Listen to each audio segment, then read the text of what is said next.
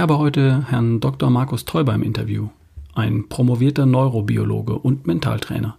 Wir sprechen über sein Buch Falsch gedacht und darum, wie ich eine mentale Intelligenz entwickeln kann und warum das so wichtig ist. Gleich geht's los. Und vorab, die Folge heute wird von meinem Partner Coro unterstützt. Coro ist seit Jahren unser Lieferant für haltbare Lebensmittel und Snacks. Inzwischen gibt's bei Coro auch Sachen zum Kochen und Backen, wie Öle, Muße und Pestos. Sogar Kaffee und Tee gibt's bei Coro. Coro vertreibt haltbare Lebensmittel von hoher Qualität in relativ großen Verpackungen und deshalb zu fairen Preisen. Mit den fairen Preisen sind faire Preise für dich und auch für die Erzeuger gemeint. Die üblichen Handelsstrukturen werden zum großen Teil übersprungen und darum bleibt mehr von deinem Geld beim Erzeuger und für dich bleiben die Preise niedrig. Und wenn ich ein haltbares Lebensmittel suche, etwas, das ich nicht auf dem Wochenmarkt frisch kaufen kann, dann ist Coro immer meine Anlaufstelle. Schau mal bei Coro vorbei und probier die Sachen aus. Du wirst es lieben. Und wenn du dann im Online-Shop zur Kasse gehst, dann gib als Rabattcode RALF ein. R-A-L-F groß geschrieben. Dann sparst du 5% bei deinem Einkauf. Wo du Coro findest? Natürlich im Internet. Und zwar unter www.corodrogerie.de. Nochmal, corodrogerie.de. Rabattcode RALF. R-A-L-F. Viel Spaß.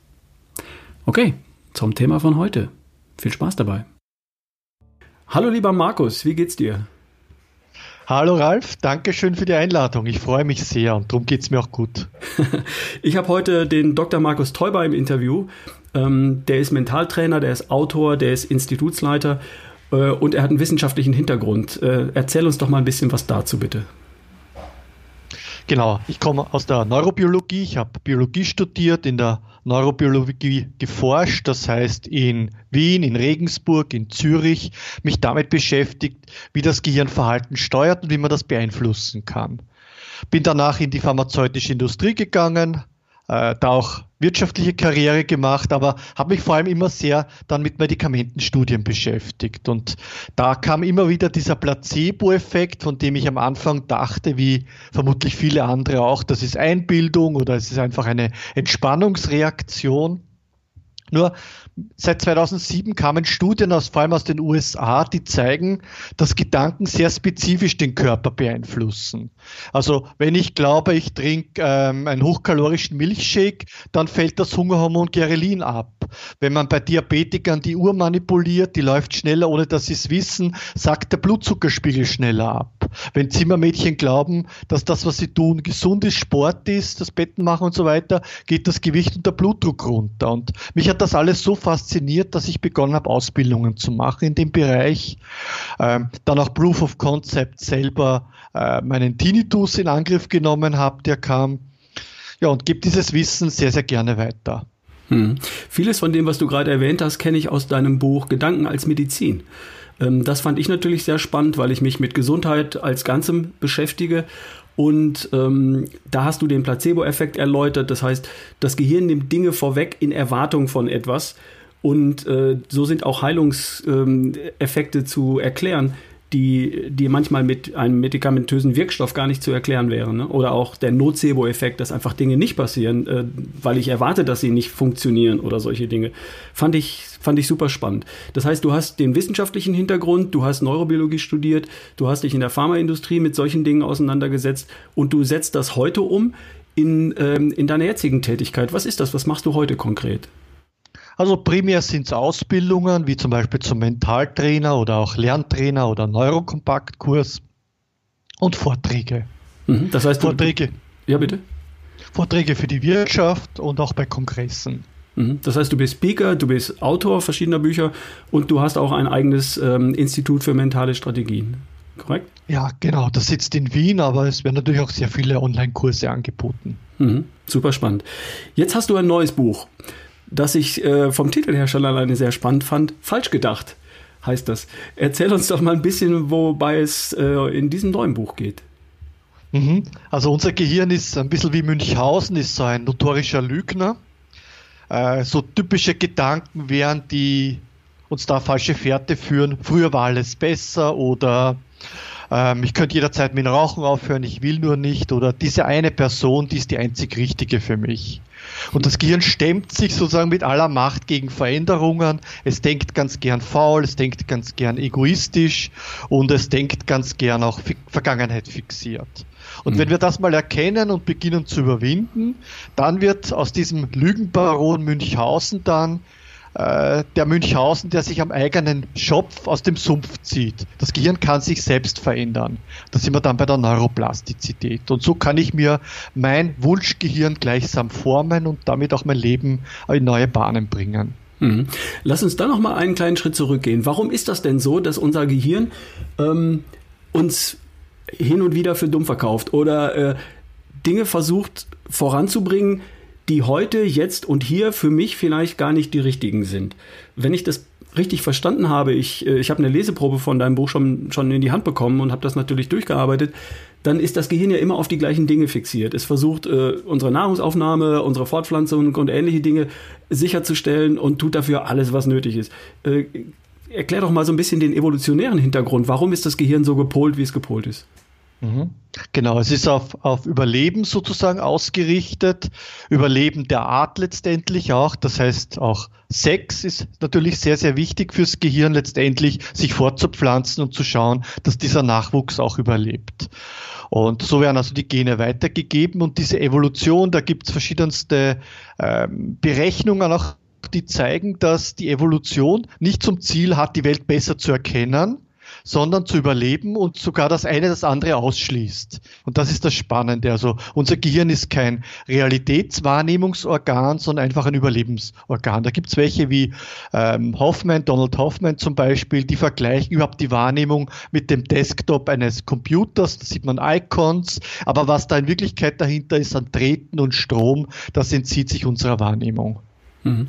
Das heißt, das Gehirn will auf jeden Fall unser Überleben, unsere Fortpflanzung sichern und ist dafür bereit, auch, ich sag mal, Risiken einzugehen, die es nach normalen Gesichtspunkten heute im Jahr 2021 eigentlich nicht wert wären. Ne? Also ich kenne Leute, die würden sich von der Klippe stürzen, um, um ihren geliebten Partner zu bekommen oder ähm, äh, verhalten sich unvernünftig, um, um, um äh, Dinge zu essen, die, die einfach hormonell gesteuert einfach attraktiv erscheinen. Süßes, salziges, mhm. fettiges oder solche Geschichten. Mhm. Sind das, so, sind das so, die, so die, die Grundmotive, die bei dem Gehirn immer irgendwie drunter liegen und die unser Gedanken heute auch noch beeinflussen? Absolut, also Essen, ähm, Fett, Zucker war früher natürlich sehr, sehr selten, ein seltenes Gut. Ähm, heute gibt es in Überfluss und das Gehirn reagiert aber noch immer mit Belohnung darauf.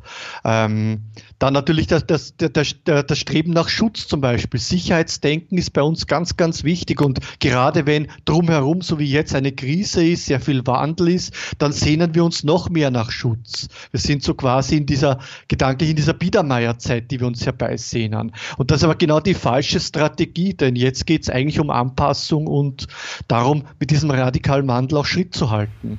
Mhm. Also, also ich sage ganz gern, das Gehirn, also die Veränderung ist quasi mit Lichtgeschwindigkeit und das Gehirn trottet so wie eine Kutsche nach. ja, äh, evolutionär hat sich in den letzten 10.000 Jahren mit unserem Gehirn nicht so viel verändert. Das kann sicherlich gar nicht anders sein. Aber unsere Umwelt hat sich einfach wahnsinnig schnell verändert. Ne? Ähm, ich würde gerne noch auf einen Punkt zu sprechen kommen, weil das erwähnst du auch in, in der Leseprobe, habe ich es gesehen. Äh, das Thema Veränderung. Warum weigert sich das Gehirn so strikt dagegen, sich zu verändern? Oder warum ist das Gehirn so gerne in klassischen, typischen, einfachen Denkmustern?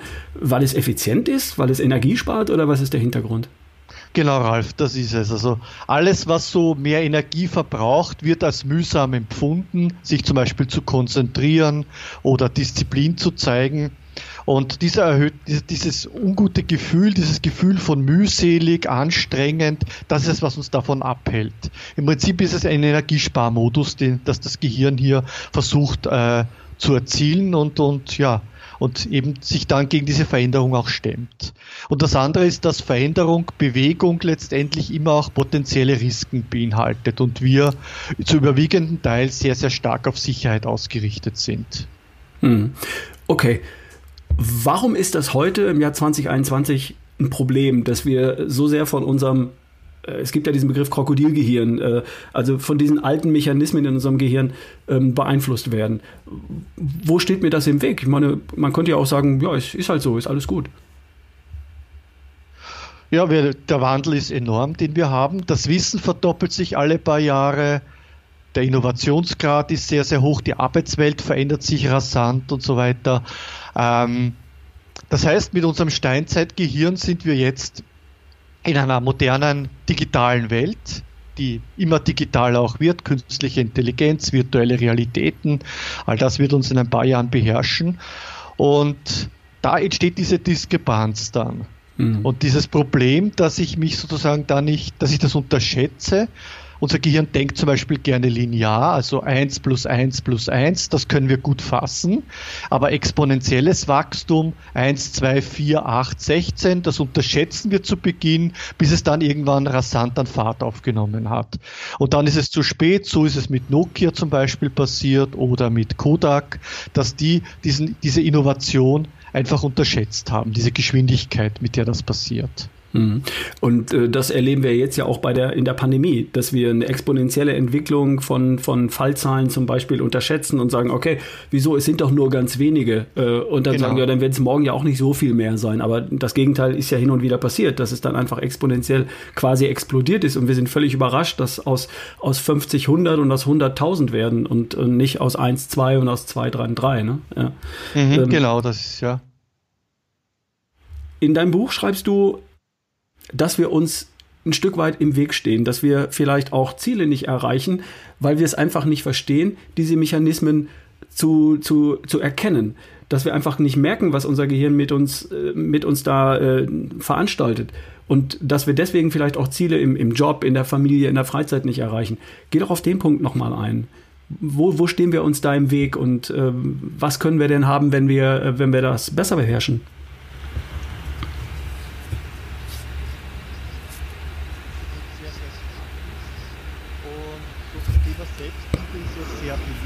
Weiter. Und es gibt auch viele Menschen, keine Frage, die zu wenig haben von Selbstakzeptanz, Selbstliebe oder Selbstwertgefühl. Aber ähm, oft wird das Kind auch mit dem Bade ausgegossen, dass man sagt, so Selbstliebe ist so quasi das Allheilmittel oder man muss erst sich selbst lieben, dann kann man andere lieben.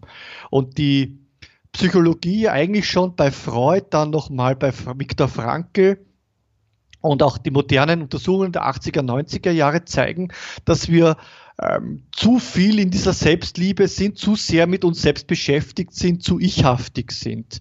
Und daraus entstehen dann Probleme wie Narzissmus, wenn man das Kind zum Beispiel bei jeder lobt, dann, dann, dann erziehen wir so quasi Narzissten oder Menschen, die sich vollkommen überschätzen heran oder Perfektionisten. Ich muss ständig perfekt meine Leistung abbringen, um den anderen zu gefallen, um Anerkennung und Lob zu bekommen. Wir sind dann, also da geht es nicht um die Leistung selbst eben bei den Perfektionisten, sondern eigentlich nur um die Anerkennung für die Leistung. Und das setzt einen so enorm unter Druck, dass man dann irgendwann wie so ein Druckkochtopf dann irgendwann explodiert. Also sprich gesundheitlich zum Beispiel ins Burnout rutscht. Hm. Das ist ja, das ist so einer der Mythen, die du da entsprochen hast. Ich habe äh, gesehen, es gibt auch äh, ein paar andere Mythen, Bauchgefühl, Kopfgefühl und solche Geschichten. Gib uns da doch noch mal ein paar. Es gibt jetzt immer wieder so Trends. Ich sage jetzt mal 18. Jahrhundert Aufklärung, Kant und so weiter. Da war das Denken auch Descartes die Vernunft. Gefühle waren eher was, ja, Schmutziges, was so Nebenwirkungen sozusagen des Menschen, dass man eher verdrängen, unterdrücken soll. Auch in der asiatischen Kultur der Shaolin sind Gefühle eher störend. Ähm, und dann kam so dieser Gegenpol in der Psychologie, wo man gesagt hat, ja, man muss sich sehr stark spüren, man muss sehr stark aufs Bauchgefühl hören. Die Intuition ist das Wahre. Mhm. Und die Wahrheit liegt in dem Fall wirklich in der Mitte, wenn Kopf und Bauch sich streiten und dann zu einer Lösung, zu einem Kompromiss kommen, ist es eigentlich das Beste. Warum? Der Bauch, der kann sehr schnell entscheiden, die Intuition sehr komplex, aber richtet sich nach alten Mustern, nach dem, was es bisher so an Erfahrungen gemacht hat. Der Kopf wiederum kann das hinterfragen, zum Beispiel eben das lineare Denken, Richtung exponentielles Denken verschieben und so weiter. Äh, nur der Kopf ist sehr langsam und kann nur sehr wenige Dinge gleichzeitig sozusagen fassen und miteinander verarbeiten. Und aus diesem schnell und viel und komplex und langsam, einfach und sozusagen seriell hintereinander, äh, wenn man das miteinander verknüpft, dann kommt man in der Regel zu den besten Entscheidungen. Äh, also das heißt, ich habe so ein Bauchgefühl und dann hinterfrage ich es mit dem Kopf, schicke es wieder zurück in den Bauch, hole es wieder hervor. Man schläft mal drüber, Omas Rat, über eine wichtige Entscheidung mal eine Nacht drüber zu schlafen, ist da gar nicht so falsch. Das Unbewusste arbeitet ja weiter und das Gehirn. Hm. Aber du sagst, es macht durchaus Sinn, auch ab und zu mal ähm, Fakten mit äh, einzubeziehen in die Entscheidung, zum Beispiel die, die Excel-Tabelle zu machen und Vor- und Nachteile abzuwiegen, wenn ich mir ein neues Auto kaufen will oder sowas. Ähm, also beides zu, miteinander zu verflechten, da liegt eigentlich der Schlüssel drin. Gibt es, gibt es zu diesen Geschichten, gibt es da Studien? Wird sowas wissenschaftlich erforscht? Ähm, kann man sehen, dass das zu besseren Ergebnissen führt, zum Beispiel bei Karriereentscheidungen im Job, bei wirtschaftlichen Entscheidungen im Business oder sowas? Oder wo, wo kommt sowas her? Gibt es dazu einen Forschungsbereich? Also ja, es gibt so Untersuchungen zum Beispiel, man legt sozusagen eine Liste von Eigenschaften von Autos hin und dann muss man sich schnell für ein Auto entscheiden oder langsam für ein Auto. Und das Interessante ist, wenn das sehr komplex ist, ist die schnelle Entscheidung die bessere tendenziell in der Studie. Wenn man dagegen Zeit hat, viel Zeit hat, dann ist sozusagen die Vernunft und das Abwägen der Argumente wiederum das Bessere. Das heißt, es hängt sehr stark von der Geschwindigkeit ab, die ich habe, wie komplex ist eine Aufgabe und, und so weiter. Also das, äh, solche Dinge untersucht man. Ähm, wo man sagt, ja, ich habe so ein paar Kriterien, dahinter steckt tatsächlich klar definierbar eine richtige Entscheidung und schau, wie entscheiden sich die Leute. Mhm. Äh, unter Druck, unter Stress geht es gar nicht anders. Da müssen wir auch schnell entscheiden können in Notfällen. Und da greifen wir halt auf ganz, ganz alte Muster zurück. Und da gibt es viele, viele Beispiele. Ich sage jetzt mal ähm, das Zugsunglück von Kaprun zum Beispiel, wo die Leute intuitiv in die falsche Richtung gelaufen sind. Oder Flugzeugabsturz Air France 447, wo der Pilot, als das Flugzeug abgesackt ist, die, die Maschine hochgezogen hat, obwohl man eigentlich als äh, Pilot schon in den ersten Stunden lernt, sagt das Flugzeug ab, geh nochmal runter, hol dir den Auftrieb und dann kannst du steigen einsteigen. Aber einfach unter extremen Stress, wenn es ums Überleben geht, greifen wir auf ganz einfache Algorithmen zurück. Und die sind halt leider manchmal auch falsch. Nur in der Situation ist besser, schnell zu entscheiden als gar nicht. Mhm. Okay, also Problem habe ich verstanden. Jetzt kommen wir zum Thema Lösung. Was ist mentale Intelligenz? Was ist die Lösung für das ganze Thema? Das ist ja das, worum es in deinem Buch geht. Die kognitive Intelligenz, die kennt man ja schon sehr gut, den Intelligenzquotienten, also die Fähigkeit, Aufgaben zu lösen. Dann kam Goldman und so weiter, die emotionale Intelligenz, die Fähigkeit, Gefühle zu managen und, und auch die eigenen wie die der anderen. Und bei der mentalen Intelligenz geht es eigentlich ganz banal um die Steuerung der eigenen Aufmerksamkeit auf Gedanken sodass ich Gedanken mal bewusst wahrnehme, dann in, sozusagen verstehen kann, in welchem Zusammenhang sind sie. Sind das vielleicht kindliche Muster, die mich da jetzt beeinflussen? Sind so zum Beispiel Mutter-Vater-Themen, die ich jetzt mit der Chefin oder mit dem Chef zum Beispiel habe. Und dann kann ich beginnen, diese Gedanken zu wandeln und zu nutzen. Und und verändere dann mein Gehirn, weil Gedanken ja, wenn ich sie regelmäßig konzentriert denke, dann auf die Neuroplastizität einzahlen und das Gehirn neu formen und kneten. Mhm. Jetzt hast du gleich den zweiten Begriff ins Spiel gebracht, Neuroplastizität. Besagt was? Dass sich das Gehirn verändern kann und zwar nicht nur, dass ich lernen kann, anders zu denken, sondern dass sich das auch physisch verändert? Die Veränderbarkeit des Gehirns ist weit größer, als man vor einigen Jahren noch dachte. Also ursprünglich kam, in der Hirnforschung, gab es Ramon y Cajal, äh, Anfang des 20. Jahrhunderts, ein Anatom, der festgestellt hat, es tut sich nicht viel im Gehirn. Das ist starr, es gibt keine neuen Nervenzellen im Erwachsenengehirn und so weiter. Aber halt, Anatom hat gezeichnet und sich da an dem festgehalten. Und dann hat man gesagt, naja, aber wie funktioniert Lernen und so weiter? Und da gab es so die Lösung, das muss an den Synapsen, an den Kontaktstellen zwischen Nervenzellen passieren. Und dann war man sehr synapsenfokussiert, auch in der Therapie, zum Beispiel Depression, man erhöht das Serotonin, dadurch sozusagen ist mehr Botenstoff in der Synapse und so weiter. Da war dieses Denken, es ist die Synapse, die die Veränderung macht. Und dann kam so in den 90er Jahren, also eigentlich gab es schon in der Mitte der 60er Hinweise darauf, dass es neue Nervenzellen gibt, nur hat man das nicht wirklich äh, akzeptiert. Und dann 98 wurde erstmals entdeckt, dass auch der, der Mensch im Erwachsenenalter neue Nervenzellen bildet. Und dann sozusagen hat sich dieser Fokus verschoben von der Synapse hin zu, ja, weit mehr zur ganzen neuroanatomischen Struktur, zu Hirnarealen. Man hat gesehen, ja, zum Beispiel, wenn ich im Kopf Klavierspielen lerne, dann verändert sich im Gehirn in ähnlicher Art und Weise etwas sensomotorisch im Scheitellappen, wie wenn ich echt ein Klavierstück am, am, am, am Flügel übe. Das heißt, das reine Kopftraining äh, verursacht dieselben Veränderungen im Gehirn wie das praktische Training. Und das war so der wissenschaftliche Beleg letztendlich dafür, dass mentales Training und ich sage es jetzt im weitesten Sinne, also auch Psychotherapie und so weiter, dass sie deswegen wirken, weil sie im Gehirn etwas sehr umfassend verändern. Mhm. Ich erinnere mich an Aussagen, dass ähm, man zum Beispiel die, das Gehirn von Mönchen untersucht hat und das anatomisch tatsächlich anders aussieht als das Gehirn von ein, jemandem, der nicht stundenlang täglich 10.000 Mal in seinem Leben äh, meditiert hat und dass man das Gehirn im Erwachsenenalter auch in diese Richtung verändern kann. Dadurch, weil das Gehirn anders durchblutet wird, weil bestimmte Gehirnareale häufiger und anders benutzt werden. Das heißt, ich kann ähm, das, was zwischen meinen Ohren passiert, ähm, auf verschiedene Arten verändern, auch physisch. Hier im Buch geht es ja im Wesentlichen um ähm, mentale Intelligenz. Das heißt, auch darum, wenn ich das richtig verstanden habe, erst einmal dahin zu kommen, dass ich einen Gedanken als einen solchen erkenne. Ich bin also nicht das Opfer meiner Gedanken, sondern ich bin der Erschaffer meiner Gedanken, richtig? Mhm. Ich vergleiche es gern mit Atmung. Wir atmen meistens unbewusst, ohne dass wir da Aufmerksamkeit hinrichten und schlampig und falsch.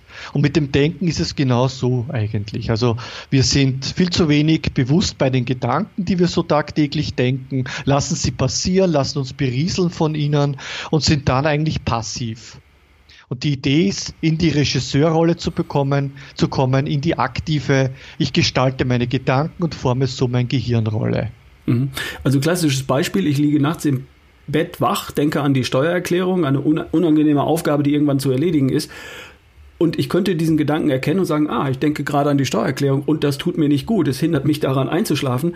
Also tausche ich den Gedanken aus und ersetze ihn durch den Gedanken an den nächsten schönen Urlaub, an den letzten schönen Urlaub und schlafe dann mit Glückshormonen im Blut ein, statt mit Stresshormonen im Zweifel und habe dann eine gesündere Nacht und eine bessere, schönere Nacht am besten. Ist das so die, die Kernidee dessen, was dahinter steht, dass wir lernen können, Gedanken zu erkennen, Gedanken bewusst einzusetzen in der Art, wie, mhm. wie, sie, wie sie uns unseren Zielen näher bringt? Mhm. Und dann geht es genau darum, äh, wie ich die einsetze, nämlich durch Konzentration und Wiederholung.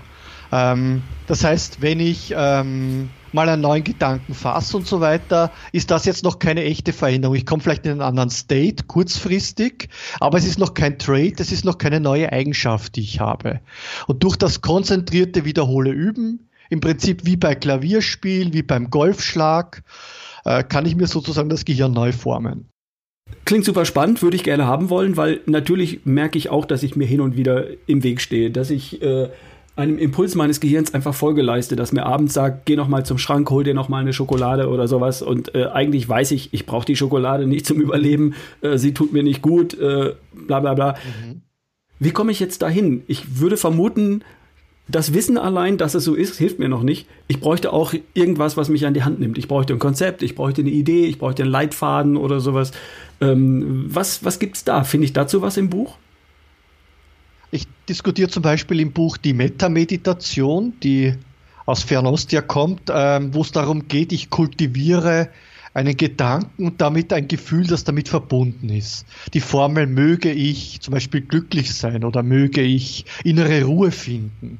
Ähm, das Schöne ist bei Affirmation, das ist so die Brachialgewalt, so quasi, ich bin selbstbewusst, ich bin leistungsstark. Das ist kurzfristig, sozusagen, wenn ich gerade in einer sportlichen Aktivität bin, beim Marathon oder so, dann kann ich mich damit pushen. Mhm. Aber wenn ich sozusagen langfristig was verändern will, ist diese Metameditation, dieses sanfte möge ich besser, weil es erzeugt keinen Druck Äh, und das Gehirn versperrt sich auch nicht im Sinne von, das ist jetzt Unsinn, ich bin ja gar nicht selbstbewusst.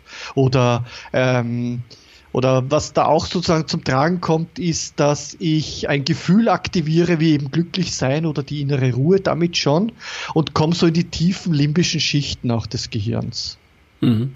Äh, klingt alles super spannend. Das erklärst du auch in dem Buch, richtig? Ich habe es ja noch nicht in der Hand leider, aber es ist, ab wann ist es verfügbar? Ist es schon verfügbar? Es kommt die nächsten Tage jetzt aus der Druckerei. Okay. Frisch und ist dann so circa eine Woche später im Buchhandel erhältlich. Ja, super spannend. Also lass uns da nochmal drauf eingehen. Das heißt, dieses Buch besteht zunächst einmal daraus, dass du ähm, die Hintergründe darstellst. Du sagst, wie das Gehirn reagiert mhm. und warum. Das gibt einen evolutionären Hintergrund und das Gehirn mhm. hat halt nicht Schritt gehalten mit dem, äh, mit den schnellen technischen Veränderungen, denen wir heute unterliegen und passt in unsere heutige Zeit noch immer hinein, natürlich, aber ähm, wir dürfen schon dahin kommen, dass wir verstehen, was das Gehirn mit uns macht, warum es das macht und dürfen auch unser Gehirn hin und wieder mal overrulen, wie es so schön heißt, und überregeln und sagen, nee, nee, stopp, äh, ich weiß, warum du das tust, das hilft mir an der Stelle aber nicht weiter, jetzt tu mal doch bitte anders. Richtig? So, und der, zweite, der letzte Teil oder der nächste Teil in dem Buch ist ein Konzept, mit dem ich es schaffen kann, mehr in, äh, mentale Intelligenz zu entwickeln, was bedeutet, dass ich verstehe, was da passiert und dass ich Einfluss darauf nehme, um es dann auch gezielt einzusetzen in verschiedenen Lebensbereichen, in denen ich neue Ziele erreichen möchte. Ja, es ist wie Lesen lernen. Also es ist von der Natur nicht vorgesehen, dass wir lesen. Es gibt seit fünf bis zehntausend Jahren Schriftzeichen. Die Hirnevolution geht über hunderttausende, Millionen Jahre. Also es gibt kein Leseareal in unserem Gehirn. Aber was wir machen können, durch sehr viel Übung, und indem wir auch früh damit anfangen, aber es geht eigentlich zeitlebens. Man kann, es ist nicht zu spät, auch als, äh, als, als, als ähm, Analphabet auch lesen zu lernen. Äh, was wir da tun, ist, wir ent zweckentfremden Areale im Gehirn, die für Objekterkennung zuständig sind und für Gesichtererkennung. Und die trainieren wir dann so quasi um auf Buchstaben, Silben, Worte, Satzteile, Sätze. Mhm. Ein Prozess, der nicht immer klappt, darum gibt es ja Leseschwierigkeiten und Leseprobleme, aber der grundsätzlich möglich ist und der uns diese Kultur auch beschert, die wir haben.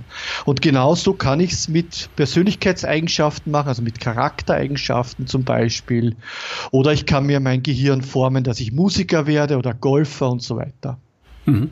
Oder auch, dass ich äh, erfolgreich im Job bin, erfolgreich im Sport, erfolgreich als Familienvater oder solche Dinge. Okay.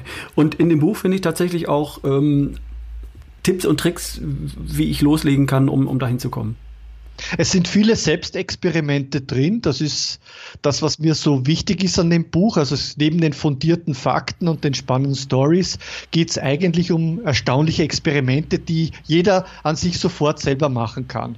Ähm, mal zu schauen, ja, wie wirkt so ein Gedanke eigentlich, welche Kraft steckt da dahinter. Und durch diese Selbsterfahrung äh, möchte eben das Buch den Leser sozusagen aktiv mitnehmen. Also ähm, als Kind eines meiner Lieblingsbücher war ja von Michael Ende die unendliche Geschichte, wo der Bastian sich verändert sozusagen und Teil der Handlung wird äh, und mit dem Adreo so quasi äh, verschwimmt und sich das Ganze ineinander verwebt. Und so diese Faszination, ein Buch kann einen Menschen verändern, ein Mensch kann irgendwo Teil der Handlung eines Buchs zu werden, das habe ich so versucht mit diesen Selbstexperimenten ähm, ja, umzusetzen letztendlich. Mhm. Ja, super spannend. Ich habe äh, mit sehr großer Freude dann äh, das erste Buch gelesen, äh, Gedanken als Medizin, wo einige dieser Aspekte ja auch schon vorkommen. Allerdings ging es da um das, um das Thema Gesundheit. Wie kann ich das, was, worum es auch in diesem Buch geht, nutzen, um meiner Gesundheit zuträglich zu sein, um, um, um Heilung zu erfahren oder ähnliche Dinge. Und ich bin jetzt sehr gespannt darauf, dieses Buch zu lesen, um mal dieses grundsätzliche Thema mentale Intelligenz zu verstehen. Du nennst es Brain Changing, Brain Changer. Äh, schönes Wort, weil das Wort Game Changing, Game Changer war jetzt gerade in aller Munde und äh, das passt hier natürlich sehr gut hinein. Neuroplastizität ist das Stichwort.